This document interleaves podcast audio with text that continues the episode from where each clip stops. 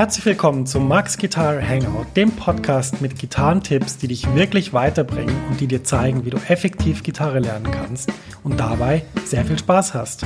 Wann immer du Fragen hast, schreibst du mir einfach eine E-Mail an lessons at maxfrankel.com oder drückst auf den Frag Max Button auf meiner Seite www.maxfrankelacademy.com. Kurze Pause, es geht gleich weiter mit deiner Podcast-Episode. Max ist hier aus der Zukunft und ich habe was für dich. Eine neue und kostenlose 90-minütige Mini-Lesson, die dir zeigt, wie du in Jazz, Funk, Soul und Blues super begleitest. Ja, du lernst Drop-Tour-Akkorde und ich zeige dir wichtige Begleitpatterns für Swing und Bossa Nova. Außerdem verrate ich dir eine super Technik, mit der du die wichtigen Sounds wie C Major 7 oder C Moll 7 um die 9 erweiterst, ohne dass du neue Akkorde lernen musst. Und schließlich verrate ich dir noch mein wichtigstes Tool für das Üben von Akkorden. Mit ihm kannst du jeden Akkord sofort auf der Bühne oder im Proberaum einsetzen. Ja, ich habe so viele Fragen zum Thema Begleiten und Akkorde bekommen, dass ich diese Mini-Lesson wirklich voll gepackt habe mit dem, was ich weiß. Du kannst die auch sofort anschauen. Die Mini-Lesson ist ein Video und das Coole ist eben, selbst wenn es jetzt nachts um vier ist, dann kannst du die jetzt anschauen und kannst damit deinen nächsten Schritt auf der Gitarre machen. Und das wäre doch echt super cool. Ja, ich würde mich riesig freuen, wenn du dich für die Mini-Lesson anmeldest. Du findest sie unter der Adresse www.maxfrankelacademy.com schrägstrich mini-lesson. Ich buchstabiere das mal kurz. www.maxfrankelacademy.com Schrägstrich M-I-N-I-L-E-S-S-O-N. Du findest den Link natürlich auch in den Show Notes dieser Podcast-Episode. Da kannst du einfach draufklicken und dann kommst du direkt zur Mini-Lesson. Viel Spaß damit und jetzt geht's weiter im Podcast. Folge 4 von Max Guitar Hangout. Herzlich willkommen. Heute dreht sich alles um das Thema Saiten. Jede Gitarre braucht am besten natürlich sechs Seiten, aber oft ist es auch so, dass Gitarren, die auf dem Dachboden rumlagern, ähm, nur noch vier oder fünf Seiten haben, weil die Seiten dann irgendwann reißen wegen den Temperaturschwankungen und natürlich auch, weil sie dann schon alt sind. Was man dann machen kann, werde ich euch heute ebenso erzählen wie Tipps zum Wechseln zum Beispiel, wann man die wechseln soll und weitere kleine Tipps und Tricks, äh, wie man zum Beispiel die Seiten sehr stimmstabil bekommt. Das ist nämlich das größte Problem, was man als Gitarrenanfänger hat, dass die Seiten dann einfach nicht mehr stabil sind, nachdem man sie gewechselt hat. Gut, gehen wir gleich mal mitten rein in die Materie. Wenn ihr in Musikgeschäften äh, seid, dann werdet ihr sehen, dass es eine Unmenge an verschiedensten Seiten, Marken und auch Spezifikationen gibt. Also die Displays, die man da hinter der Kasse sieht, die sind ziemlich beeindruckend. Und wenn man dann zu dem äh, Laden geht und sagt, ja, ich bräuchte neue E-Gitarren-Seiten, dann, dann äh, wird man oft ein bisschen so angeschaut wie, ja, okay, hm, ja, welche meinst du denn? Weil wir haben hier ganz viel Verschiedenes und so weiter und eigentlich müsstest du uns genau sagen, was du brauchst, weil sonst hast du wahrscheinlich keine Ahnung. Na, jetzt habt ihr sicher alle schon mal erlebt. Es wird sicher auch besser, weil die Musikgeschäfte inzwischen auch gemerkt haben, dass die Stärke ihres äh, Businessmodells sicher auch in der Kundenbetreuung liegt. Aber ähm, ich habe das auch schon erlebt und äh, deshalb dachte ich, gebe ich euch mal einen kurzen Überblick. E-Gitarren-Seiten gibt es in unterschiedlichen Stärken. Das ist schon mal das Erste, was man wissen muss. Und wenn man sich jetzt eine normale E-Gitarre kauft, keine wahnsinnige Jazz-Gitarre, keine Heavy-Metal-Gitarre, dann werden da meistens Seiten der Stärke 009 bis 042 oder 010 bis 046 drauf sein. Was heißt das? Das bezeichnet von der höchsten zur tiefsten Seite die Stärke des Drahtes und ist deshalb ein guter Indikator dafür, äh, wie sich die Seite auch an den Fingern anfühlen wird, weil es natürlich so ist, dass sich ein dicker Draht anders anfühlt als ein dünnerer. Wenn ihr insgesamt dickere Seiten spielt, dann äh, sind die zum Beispiel äh, so ähm, konfiguriert, dass die sich einfach schlechter ziehen lassen. Das heißt, man braucht mehr Kraft fürs Banding. Dass die aber natürlich auch durch das, das größere Material, was schwingt, einfach auch besser schwingen und vielleicht auch einen volleren Ton haben. Und während man früher sehr oft gesagt hat, naja, als Anfänger spielt man einfach diese 009er Seiten, weil die einfach äh, so wahnsinnig äh, einfach zu spielen sind, würde ich euch raten, wenn ihr euch jetzt neue Seiten kaufen müsst und das eine ganz normale E-Gitarre ist, nichts Verrücktes, keine, keine wilde Jazz-Gitarre oder keine, keine siebenseitige Heavy-Metal-Gitarre, das gibt's nämlich auch alles, würde ich euch raten 010 bis 046. Warum? Diese Seiten haben einen sehr angenehmen, schönen, runden Ton, sind aber nicht so leicht, äh, dass man äh, ja, dass man sie leicht aus der Stimmung drücken kann zum Beispiel oder auch nicht so leicht, dass äh, man mit der linken Hand gar kein so richtiges Feedback hat über die Seite. Gerade am Anfang finde ich es wichtig, dass man als äh, Gitarrist ein gewisses Feedback von der Seite kriegt, wenn man das gerade erst lernt, wie, wie fest man drücken muss und so weiter. Und da glaube ich, die Zehner-Seiten, die sind optimal. Die meisten Seiten bestehen aus Carbon und Nickel. Das heißt, ich würde auf jeden Fall solche Seiten kaufen. Es gibt da noch andere Materialien, die eingesetzt werden, aber die meisten Seiten sind so. Und ähm, dann ist wichtig, äh, was aber selten vorkommt, manchmal wird die G-Seite auch umwickelt, so wie die tiefsten drei Seiten.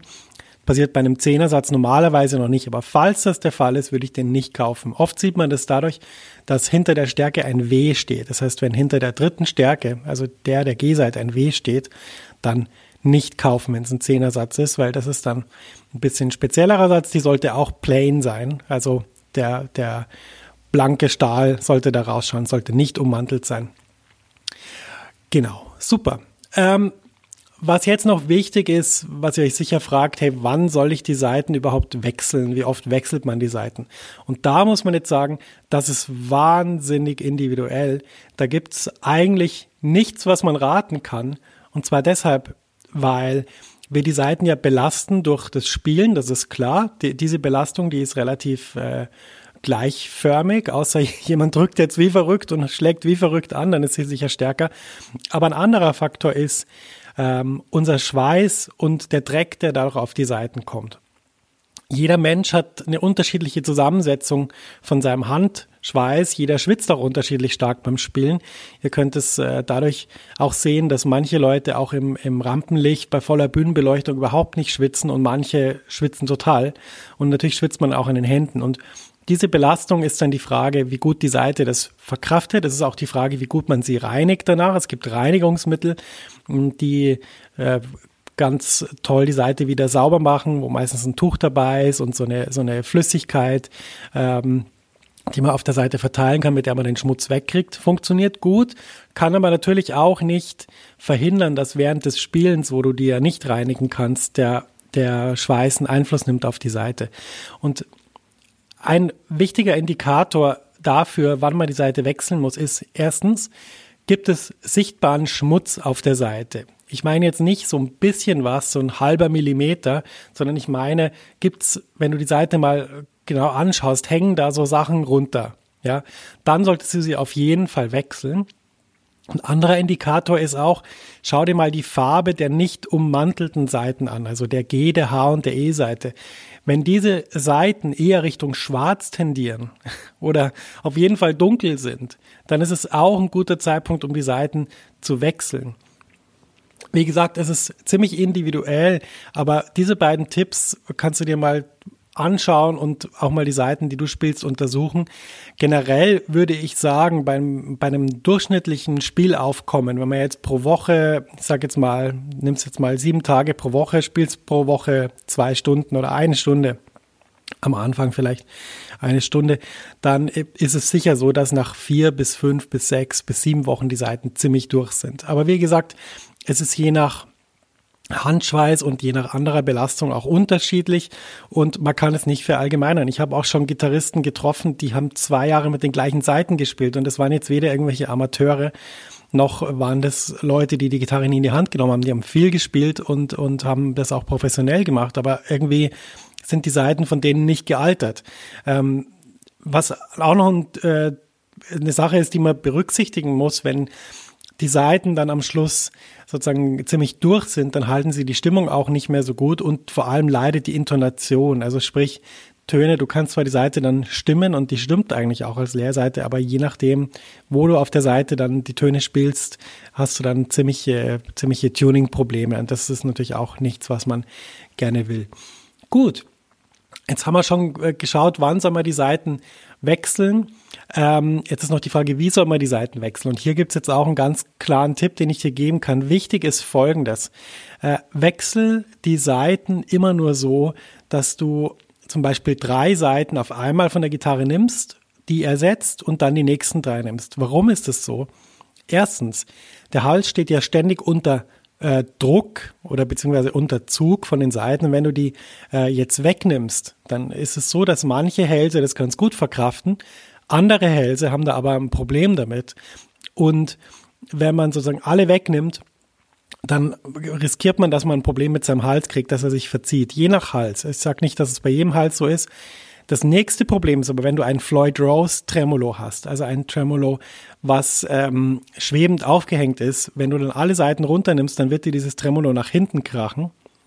Und ähm, du wirst dann sehr große Schwierigkeiten haben äh, mit deinem Lack, weil zum Beispiel das Tremolo auch dein Lack beschädigt, wenn das nicht so ausgefräst ist, dass ähm, dass äh, da nichts passiert. Ist mir bei meiner ersten Gitarre passiert, deswegen, äh, falls du so eine Gitarre hast, und das, das äh, weiß man ja manchmal auch nicht, ich zum Beispiel wusste das nicht, dass es nach hinten krachen wird, ähm, muss man das so machen und mit diesem Tipp kann man das auf jeden Fall gut so tun. Gut, Jetzt ist noch die Frage, wie kriegt man die Seiten stimmstabil? Ich weiß nicht, ob ihr das kennt. Ich, ich kannte das früher sehr stark bei der klassischen Gitarre. Wenn ähm, mein Lehrer die Seiten gewechselt hatte bei meinem Instrument, war das immer ganz wunderbar. Wenn ich das dann selber probiert habe, dann war immer das Problem, dass ich in eine Stunde kam und gesagt habe, ja, ich konnte irgendwie nicht üben, weil irgendwie das klang so komisch. Dann hat er gesagt, ja, ist leider total verstimmt, ähm, ich stimm's dir mal und so weiter. Dann ging's wieder gibt es einen wichtigen Trick und zwar, wenn du die Seite auf die Stimmung gebracht hast, also du hast, du hast sie aufgezogen, du hast sie gestimmt, dann nimmst du die Seite äh, und ziehst sie so vom Hals weg nach oben. In der, in, der, in der runden Bewegung, du sollst da nicht dran reißen oder so, sondern du ziehst so quasi den, den Schlupf aus der Seite, aus den Mechaniken raus. Das machst du einige Male. Du musst danach immer wieder hochstimmen, weil sie die sich natürlich dann verstimmt. Wenn die sich irgendwann nicht mehr verstimmt, trotz dieses Manövers, dann ist es perfekt. Und dann ist es auch so, dass die Seite sich auch später eigentlich nicht mehr verstimmen wird aufgrund des Wechselns und du eine perfekt stimmstabile Gitarre hast, obwohl du die Seiten gewechselt hast. Ähm, das ist ein Spezialtrick, den wenig Gitarristen wissen. Aber äh, so kriegt man die äh, Seiten perfekt stimmstabile, muss nicht erst drei Tage warten oder drei Tage spielen, bis die Gitarre stabil ist. Ja, das waren meine Tipps zu den Seiten. Du findest in den Show Notes ein PDF, wo ich ein paar Sachen nochmal zusammengefasst habe, äh, nochmal auf den Punkt gebracht habe, mit Links versehen habe. Und ja, du kannst ähm, natürlich auch ein paar Seiten gewinnen. Ich verlose jeden Monat drei Packungen Gitarrenseiten an die Menschen, die mir eine Bewertung bei iTunes hinterlassen für diesen Podcast. Also wenn dir der Podcast gefällt, einfach eine Bewertung schreiben und du nimmst automatisch an der Verlosung teil. Jeden Monat gibt es drei Packungen von den Seiten, die ich gut finde. Wunderbar. Viel Spaß mit meinen Tipps und bis zur nächsten Folge.